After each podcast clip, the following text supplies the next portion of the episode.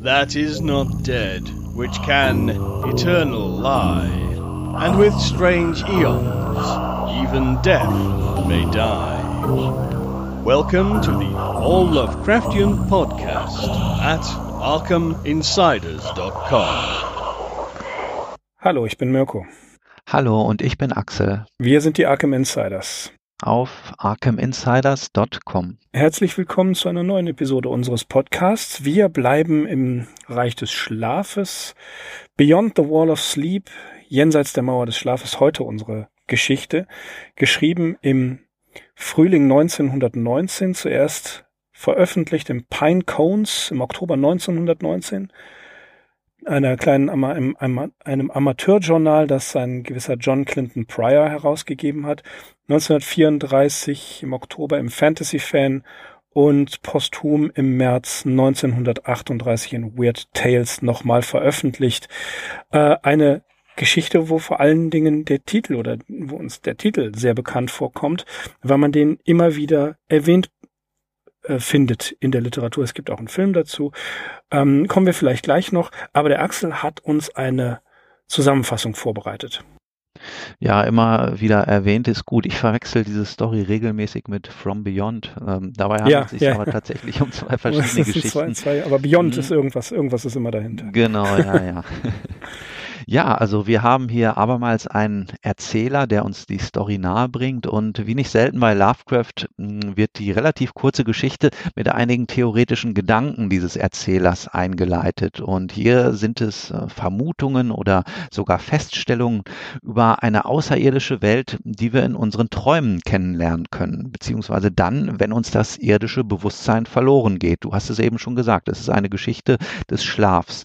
Es fällt der entscheidende Satz des Erzählers, wir können vermuten, dass in Träumen Leben, Materie und Vitalität, so wie die Erde sie kennt, nicht unbedingt konstant sind und dass Zeit und Raum nicht so existieren, wie unser Wachbewusstsein sie begreift. Ja, so dann erfahren wir, dass es sich bei dem Erzähler um einen Mediziner handelt, um einen Arzt, der im Winter 1900, 1901 als Assistenzarzt an der staatlichen Nervenheilanstalt äh, Heilanstalt praktizierte. Und zu diesem Zeitpunkt wurde ein Patient namens John Slater oder Slater eingeliefert, der als typischer Bewohner der Catskill Mountains beschrieben wird nämlich als Angehöriger eines primitiven und abstoßenden Bauerngeschlechts von Kolonisten, das diese Region seit einer rund 300 Jahre andauernden Isolation bevölkert. Die Catskill Mountains, kurz zur Erläuterung, gehören zu den Appalachen und liegen im Bundesstaat New York. Lovecraft selbst kannte diese Region nicht aus eigener Anschauung, aber ähm, ja, das ist auf jeden Fall ein Landstrich, der in den USA bekannt ist, spätestens seit ähm, äh, Washington Irvings Erzählung Rip Van Winkle. Ja, kommen wir wieder zu unserem Patienten. Dieser wird als ein mittelalter Mann beschrieben, als Vagabund, Jäger und Trapper, der von jeher etwas seltsam veranlagt gewesen sei. Und die Auffälligkeit besteht nun darin, dass dieser notorische Langschläfer nach dem Aufwachen in einer bizarren Art über mysteriöse und furchteinflößende Dinge spricht. Ein Verhalten, das im Alter noch zunahm. Schließlich ereignet sich ein so dermaßen tragischer Anfall, dass John Slater in der Klinik landet. Nach einem vom Whisky-Rausch eingeleiteten Schlaf sei er aufgewacht, habe etwas von kosmischer Musik und einer großen, großen Hütte mit Glanz in Dach und Wänden und Boden gefaselt. Dabei sei er aus seiner heruntergekommenen Behausung, hier als kotiger Saustall bezeichnet, gerannt, habe die Arme in die Höhe geworfen und dazu noch schauerlich geheult. Zwei Männer waren nicht in der Lage, den Rasenden zu bändigen, ja, einen hat er sogar noch niedergeschlagen und buchstäblich zu einer blutigen Masse geprügelt, um dann schließlich in den Wäldern zu verschwinden. Als man Slater endlich am dritten Tag fand, lag er bewusstlos in einer Baumhöhle und eine Befragung ergibt, dass er sich an die Tat nicht mehr erinnern kann. Der Delinquent wird natürlich unter Beobachtung gestellt und insbesondere sein Schlafverhalten ist dabei von Interesse. Abermals folgen Ausbrüche von Raserei nach dem Aufwachen, begleitet von Berichten über grüne Lichtbauten Ozeanen aus Raum, sonderbarer, sonderbarer Musik und wunderlichen Landschaften. Die Quelle derartiger Visionen, die ja für einen Primitivling wie Slater höchst bemerkenswert sind, bleibt indes im Unklaren. Der Mann wird jedenfalls als unzurechnungsfähig eingestuft, die Anklage wegen Mordes fallen gelassen und so landet er also in der besagten Nervenheilanstalt. Hier trifft er nun auf unseren jungen Assistenzarzt, der ohnehin ein Fable für das menschliche Traumleben hat hat und daher ein großes persönliches Interesse an dem Fall entwickelt. Seine Beobachtungen ergeben, dass Slater in seiner Traumwelt ein anderes Wesen darstellt, jedenfalls äh, ein höher gestelltes Wesen und auch höher, als es eben äh, sein irdisches Leben vermuten lässt. Allerdings wird er in dieser Existenz von einem Todfeind bedroht, welches, äh, welcher jedoch offenbar kein Mensch ist, sondern als eine Art Ding beschrieben wird, ein, ein ätherisches Wesen. Und eben eine solche Form oder auch Gestalt scheint auch Slaters eigene Traumexistenz zu repräsentieren. Um stärker in diese nebulöse Existenz seines Patienten eindringen zu können, entwirft der Arzt einen Apparat, eine Art Radio, auf dessen Wellenlänge er in der Lage ist, die geistigen Energien und Regungen Slaters während dessen Schlaf abhören zu können. Das entscheidende Experiment findet dann statt am 21. Februar des Jahres 1901, ein Datum, das noch von Bedeutung sein wird. Das äh, sogenannte kosmische Radio ist jetzt zwischen Sender und Empfänger geschaltet und Slater dämmert nun langsam in einen schlafenden Zustand hinüber. Auch den Arzt überkommt die Müdigkeit, so dass er ebenfalls einnickt. Jetzt wird er auf einmal je geweckt von einer geisterhaften lyrischen Melodie und er durchlebt Bilder einer immateriellen Architektur aus brennendem Feuer und schwebt durch Bauten von unbeschreiblichem Glanz. Und wie es ja der Ausgangszustand des Experiments nahelegt, ist er nicht allein in dieser merkwürdigen Welt, sondern er trifft hier ähm, seinen sogenannten Lichtbruder, mit dem es zu einem telepathischen Gedankenaustausch kommt.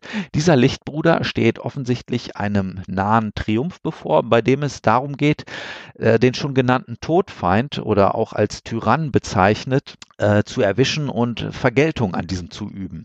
Und die Tyrannei dieses Todfeindes besteht darin, dass er sein Opfer in einer ärmlichen irdischen Hülle eingesperrt hat, um ihn so zu knechten.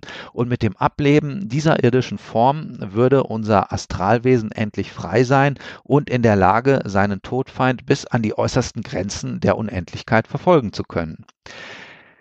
Just in diesem Moment erwacht unser Arzt und befindet sich unvermittelt in der irdischen Sphäre wieder, sprich in dem Raum, wo das Experiment stattfindet. Vor sich hat er den im Sterben liegenden John Slater und ein Blick in dessen Augen verrät, dass sich dahinter nicht mehr der primitive Hinterwäldler verbirgt, sondern ein Geist von aktiver Kraft und hohem Rang, nämlich der des oben erwähnten Lichtbruders. Und nun ertönt auf einmal eine ergreifende Stimme von jenseits der Mauer des Schlafs, Beyond the Wall of Sleep. Es ist die Stimme der Entität ähm, des Lichtbruders und äh, sie erklärt, dass er seit unvorstellbaren Zeiten gewaltige Räume durchschweift, ohne auch nur im geringsten an die Schranken des irdischen Lebens gebunden zu sein. Von dem Tyrannen, den es zu besiegen gilt, darf weiter jedoch nicht gesprochen werden. Nur so viel, dass sein irdischer Name Algol ähm, von den Menschen auch als Dämonenstern oder Teufelsstern bezeichnet, lautet. Und da Slater mittlerweile tot ist und sein Körper der Totenstarre anheimfällt, neigt sich auch die Existenz dieser sagenhaften Entität dem Ende entgegen. Sie erlischt schließlich, nicht jedoch ohne das Versprechen auf ein einstiges Wiedersehen in einem fernen Zeitalter oder auch in einem anderen Sonnensystem gegeben zu haben. Nun äh, kommt der Plot der Geschichte. Die endet mit einem wortwörtlich wiedergegebenen Bericht der astronomischen Kapazität Professor Garrett P. Service.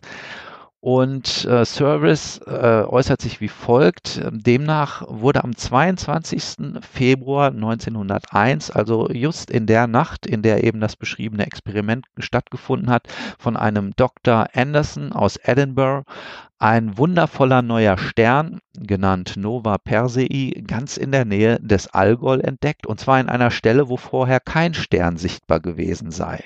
Wortwörtlich heißt es, Binnen 24 Stunden war der Stern so hell, dass er die Capella überstrahlte. Nach ein oder zwei Wochen war er sichtlich verblasst und im Verlauf weniger Monate mit bloßem Auge kaum mehr auszumachen. Ja, seltsam, aber so steht es geschrieben. Gespenstergeschichten. Richtig. Ja. Äh, am 27. April 1919 erschien im New York Tribune ein Artikel über tja, die Begegnung einer Polizeimannschaft mit einer Familie namens Slater oder Slater in den äh, Catskill Mountains. Dieser Artikel, der heißt How Our State Police Have Spurred Their Way to Fame von einem gewissen F.F. Vandewater oder Vandewater und ähm, zeigt tatsächlich die degenerierte oder porträtiert diese degenerierte Familie der Slaters. Äh, man kann sagen, das sind Hillbillies. Was Lovecraft selber sagt, ist, dass sie ähm, das Slater diesem äh, dieser barbarischen degenerierten Haufen ähm, entstammt, den wie sagt es die Leute in den Südstaaten als White Trash bezeichnen oder weißer Abschaum. Also das ist schon mal sehr sehr heftig geschrieben. Ähm, ja, man kann hier direkt, um das vorwegzunehmen, schon erste Zeichen der sich äh, der, der später geschriebenen Geschichte The Shadow Out of Time erkennen. Äh, wie wir viele Geschichten, die wir ja jetzt in den letzten Folgen besprochen haben, die in, im Nukleus das äh, zeigen, was später in den großen Erzählungen nochmal richtig gut ausgearbeitet wird. Wir haben wieder einen Erzähler ohne Namen, aber mit einer Hintergrundgeschichte. Ähm, tja, Axel, ich fand die Geschichte jetzt nicht sonderlich toll. Ja, um nochmal auf das zurückzukommen, was du gerade angesprochen hast, also zu ihren größten Tugenden gehört sicherlich nicht die Beschreibung dieser Landbevölkerung, äh, die im Prinzip als so eine vertierte, entmenschte Rasse dargestellt wird. Also wir können das gar nicht so wiedergeben mit unseren eigenen Worten, wie Lovecraft hier ausholt. Das ist sicherlich auch schon ähm, ja ein Thema, das er später noch ein bisschen etwas ähm, subtiler angreifen wird, Zivilisationskritik, Degeneration und so weiter. Aber wie er sich hier auslässt über diesen bedauernswerten John Slater, also das ist schon nicht mehr feierlich. Aber andererseits würde uns vielleicht auch etwas fehlen und wir würden diese Geschichte nicht als eindeutige Lovecraft-Geschichte identifizieren können. Ja, das, ja also da, das, das ist auch die, die Hinterwelt. Ja. Ähm, das ist sicherlich so ein gewisser Schwachpunkt der Geschichte. Ansonsten habe ich mir die Genrefrage gestellt. Was ist das eigentlich für ein Genre? Man muss es natürlich auch gar keinem Genre zuordnen. Äh, man kann es einfach so lassen, wie es ist. Sicherlich ähm, kommt dem einen oder anderen der Begriff Science Fiction in den Sinn. Ähm, da bin ich nicht hundertprozentig mit einverstanden. Eine Horrorerzählung ist es auf gar keinen Fall. Also wenn wir denken, Lovecraft, ein Schriftsteller des kosmischen Horrors, so ist hier von Horror eigentlich überhaupt nicht die Rede. Mich erinnert es so ein bisschen an, ähm, kennst du bestimmt auch, Paul Scherbert. Der hat ja auch so eine Mischung aus märchenhaften, äh, aus märchenhaften Erzählungen und Science Fiction geschrieben und besonders sein äh, bekannter Roman Leser Bendio von 1913 behandelt dieses Thema der äh, kristallinen und auch Lichtarchitektur. Das schwingt hier schon äh, mit in dieser Erzählung. Lovecraft führt das leider weiter nicht aus, aber da sind so einzelne Stichpunkte, die mir gut gefallen, wo man vielleicht auch noch mehr hätte draus machen können. Ja, und ansonsten stehen wir natürlich hier schon ähm, in, in einer kleinen Tradition mit The Tomb und Polaris. Und das ist, wie du eingangs gesagt hast, unser großes Thema ist das des Schlafs beziehungsweise des Traums. Ja, wo er auch schon den ersten kräftigen Seitenhieb gegen Freud äh, abschießt. Wie, was sagt er? Äh, puerile Symbolik oder kindische Symbolik. Ähm, ja, das ist, äh, ist nicht sein, nicht der beste Freund Freuds und auch dessen ähm, Theorie des Traumes nicht. Ähm, nichtsdestotrotz, was ich wieder etwas verwirrend finde, ist die häufige Verwendung des Wortes Seele bei Lovecraft. Sphäre des Seelenlebens und äh, erdgebundene Seele und kosmische Seele.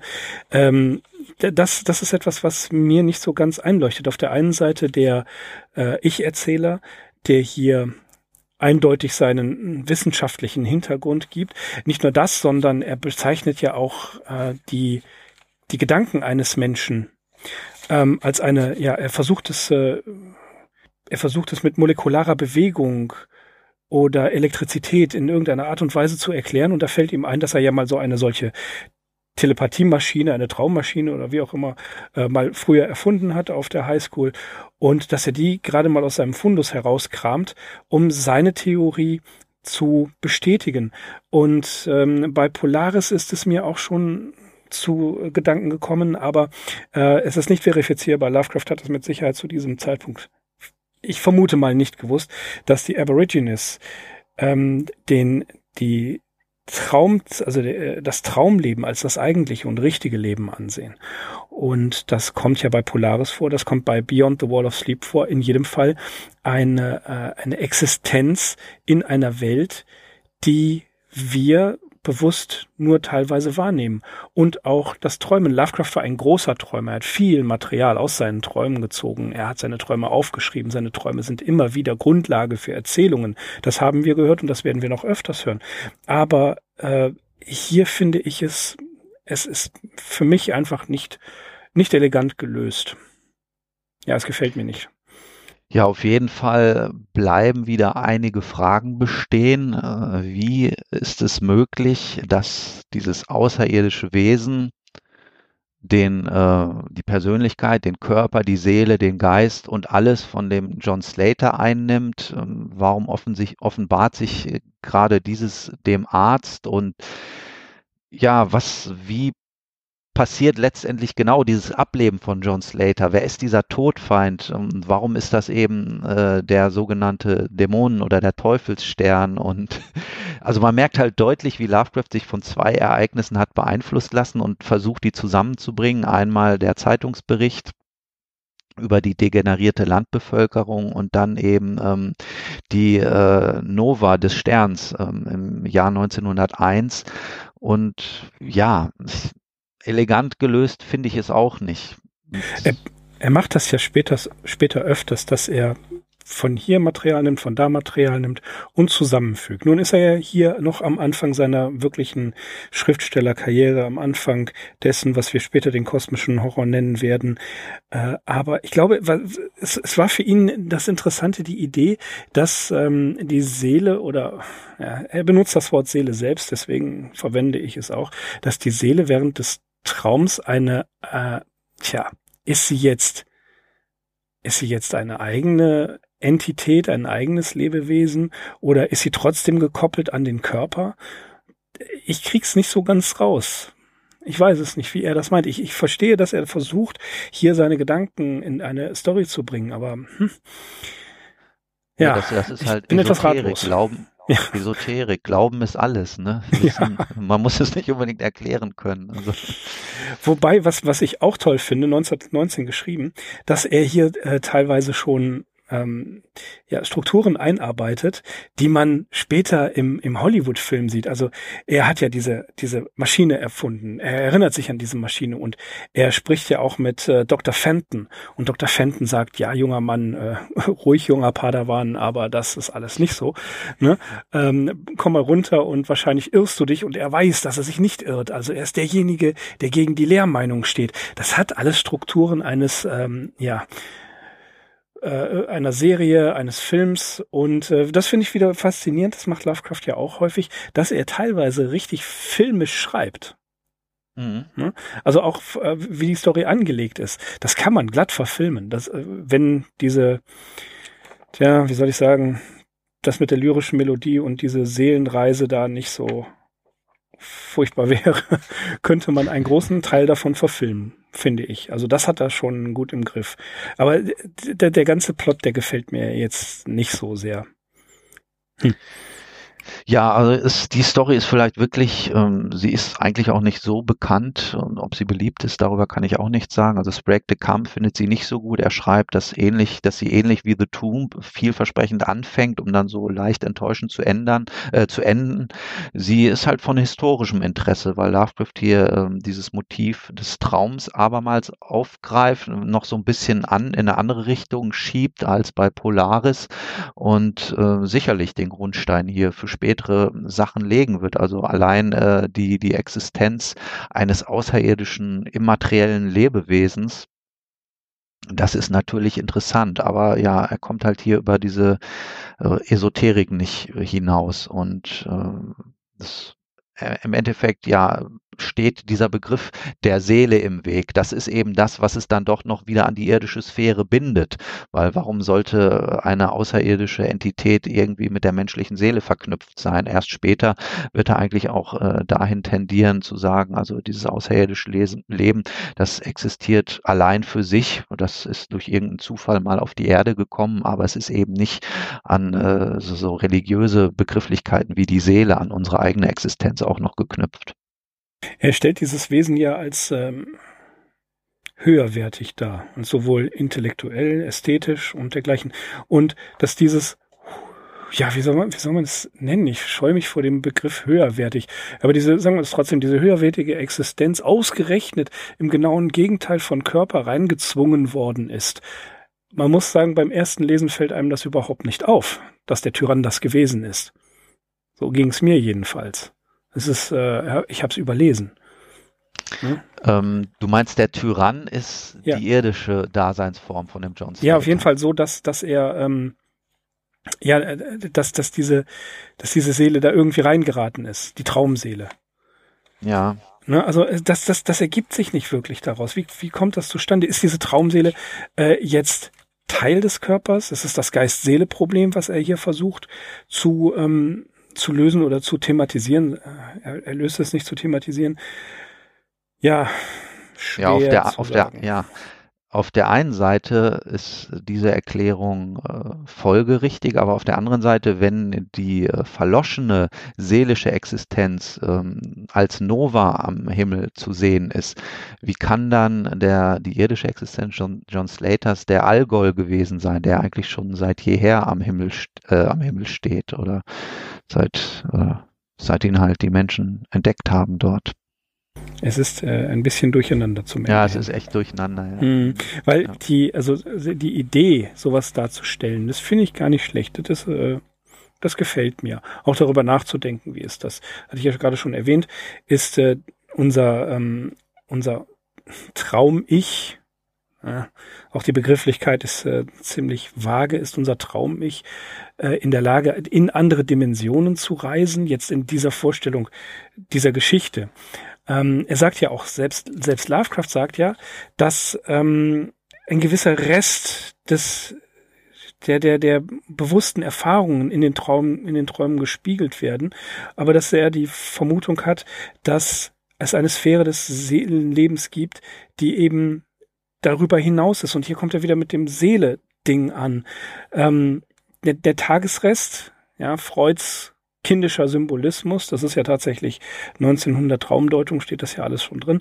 Äh, und gibt es also nach Lovecrafts Meinung etwas darüber hinaus? Also etwas, was über der klinischen, der psychoanalytischen Deutung der Träume steht, die mit dem Symbolismus arbeiten. Natürlich ähm, hat man es bei Freud immer irgendwie auf das Sexuelle festgelegt okay. Äh, ich glaube aber auch, ähm, bei, dass bei Freud die Interpretation darüber hinausgeht. Man kann es nicht darauf, darauf ähm, fixieren und darauf äh, minimieren. Das ist Blödsinn. Auch Freud war sich dessen bewusst, aber ähm, auch Freud war sich bewusst, wie man Leser findet und was interessant ist. Und gerade 1900, er hat den, den, das Erscheinungsjahr der Traumdeutung nicht ohne Grund auf 1900 festgelegt. Das war ja natürlich dann ein Jahrhundertbuch bemerkenswerterweise ist ähm, der Winter 1900, 1901 hier erwähnt worden. Also es gibt da diese Koinzidenz, die, die ich ähm, bemerkenswert finde mit der Nova eben. Aber äh, zurück zum, zum Punkt. Ist über den einfachen, und das haben wir bei, bei, bei Lovecraft auch immer, der Symbolismus, das Denken der Einfachen. Denken wir an The Call of Cthulhu. Die einfachen Leute, die, äh, er sagt es, Neuenglands traditionelles Salz der Erde, also sprich die Kaufleute, die Geschäftsleute, die haben die, die Träume, die Cthulhu ihnen schickt, nicht. Das sind die Ästheten, die Feingeister, die Künstler. Die haben diese Träume. Die sind empfänglich für die Träume, die, die von den großen Alten geschickt werden. Und hier ist es ja ähnlich. Die, der Ästhet oder derjenige, der abseits des Weges denkt, wie dieser ähm, Arzt, ja, der die Traummaschine hat, der denkt abseitig, außerhalb der Norm dem kommt das, der versteht es und alle anderen, die natur, streng naturwissenschaftlich denken, die verstehen es nicht. Also ist in Lovecrafts Sicht tatsächlich etwas über dem normalen Symbolismus übergeordnet, das in den Träumen dargestellt wird. Er kann sich nur nicht entschließen, ist das tatsächlich eine andere Existenzweise oder ist es einfach, dass das Gehirn nochmal äh, durchgespült wird. Insofern ist Lovecraft da wieder am Puls der Zeit. Ja, richtig. Erst später wieder wird er trennschärfer werden, indem er halt sagt, ähm, das ist eben doch dann auch nicht mehr Teil der menschlichen Existenz, sondern das Außerirdische ist eben das Außerirdische und äh, ja, ist durch andere Kettenglieder irgendwie an die Erde gebunden und äh, ja, so ein John Slater, so in dieser Form wird er uns dann später auch nicht mehr begegnen. Obwohl es noch einige Primitivlinge geben wird, mit denen wir uns befassen müssen. da müssen wir durch. Äh, ja, äh, wie gesagt, auch hier hat er einfach ähm, mal seinem seinem Snobismus ein bisschen freien Lauf gelassen. Das wird er öfters tun. Ähm, so zum Beispiel auch, dass er zu dumm und zu ungelehrt ist, um das in Beziehung zu setzen, was er im Traum offensichtlich sieht. Aber das heißt ja, dass diese Traumseele ihn aktiv beeinflusst, Reminiszenzen in seinem Gehirn hinterlässt, wo er dann eine Zeit lang von spricht und dann über den Tag hinüber ähm, vergisst er es einfach wieder. Aber in der Phase kurz nach dem Aufwachen, da ist das noch alles aktiv, aber da berichtet John Slater über das, was die Traumseele gesehen hat und ja, die Traumseele gefangen in diesem primitiven Körper bedeutet ja, sie ist eine eigene Existenz. Hm. Auf jeden Fall führt hier diese Erkenntnis, die ja doch als außergewöhnlich zu bezeichnen ist, nicht dazu, dass der Erzähler nervlich völlig zerrüttet ist oder sogar dem Wahnsinn einheim, ein, anheimfällt. Also es ist nicht so eine durchgreifend existenzielle Erfahrung wie zum Beispiel bei Dagon oder auch noch Polaris, wo das ja ähm, sehr viel anstellt mit dem seelischen mhm. Haushalt in Anführungsstrichen unserer ja, Er springt nicht aus dem Fenster. Er springt nicht aus dem Fenster und auch deswegen hat diese ja. Geschichte so gar nichts von einer Horrorerzählung. Also das wird so ja, mit so einer relativ kühlen wissenschaftlichen äh, Doku äh, Dokumentation, äh, in so einem Dokumentationston erzählt und wir erfahren überhaupt nichts, was das denn im Endeffekt äh, ja mit, mit dem Charakter und dem Geisteszustand unseres Erzählers angestellt hat.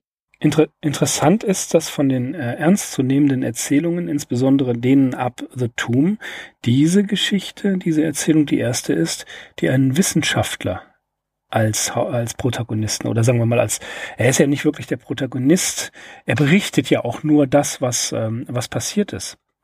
Und das ist bemerkenswert, ähm, mit bemerkenswert wenig Action. Es passiert ja eigentlich nicht viel hier drin. Ja. Es wird ja nur mhm. berichtet und wiedergegeben. Und das müsste, glaube ich, das, das erste Mal sein, dass hier ein Wissenschaftler auftaucht. Und dann natürlich, ähm, bevor man immer wieder erwähnt, die Sterne werden richtig stehen, also dass äh, der Plot der Geschichte, die Auflösung, das ist natürlich äh, ein Rückgriff auf Lovecrafts eigene astronomische äh, ja, Liebhaberei, die ja schon Anfang des Jahrhunderts anfing. Und er hat ja sogar bis 1918 noch für die Providence Evening News astronomische Kolumnen verfasst. Also das war noch gar nicht so lange her ungefähr ein Jahr später, da hat er ähm, Beyond the Wall of Sleep geschrieben. Also da war er auch noch mittendrin im Thema und hat solche Ereignisse, wie sie eben hier geschildert werden, dann äh, die Nova des äh, Sterns, äh, hat er natürlich auch noch sehr aktiv verfolgt. Ja, natürlich, das äh, gar keine Frage. Äh, das, das ist auch wieder so ein Punkt. Polaris, ähm, der, der Stern, die Nova, äh, das sind seine, das sind seine Hobbys.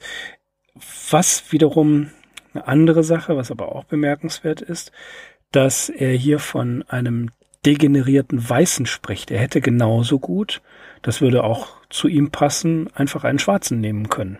Das hat er nicht gemacht. Ja, von dem hätte man sich halt noch besser abgrenzen können als weißer Erzähler, aber er greift eben hier schon äh, ja, dieses Motiv auf, dass das eigentlich so das Erschreckende ist, ein Angehöriger der eigenen Rasse, der so vertiert und das soll einem wahrscheinlich auch zu denken geben. Ja, deswegen äh, geht er da auch seitenweise durch und ja. lässt wirklich nichts aus, um mhm. äh, zu zeigen, wie, wie primitiv, wie barbarisch, wie degeneriert Slater ist.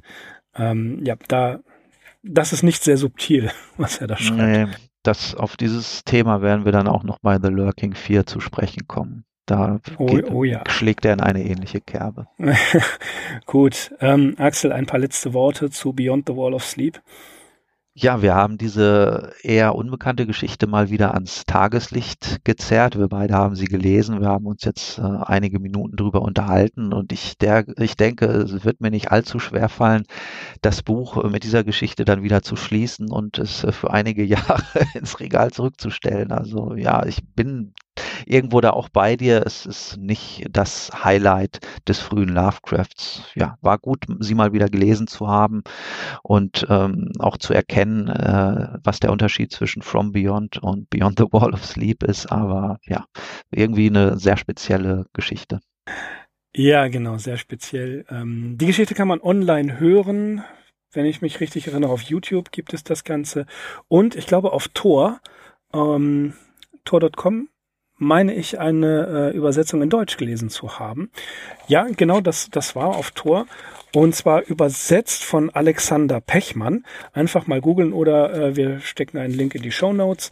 Äh, man kann sie online lesen, man kann sie online hören. Ähm, das kann man ein, zweimal machen und dann ist aber auch gut. Ihr habt gemerkt, wir mögen diese Geschichte jetzt nicht unbedingt und deswegen kommen wir auch hiermit schon zum Ende und bedanken uns trotzdem fürs Zuhören ähm, und verbleiben mit freundlichen Grüßen, würde ich sagen. Wir sind die Arkham Insiders. Ich bin Mirko. Ich bin Axel, die Arkham Insiders auf arkhaminsiders.com. Auch von mir macht's gut. Ciao. Bis zum nächsten Mal. Tschüss. That is not dead, which can eternal lie, and with strange eons, even death may die. Welcome to the All Lovecraftian podcast at ArkhamInsiders.com.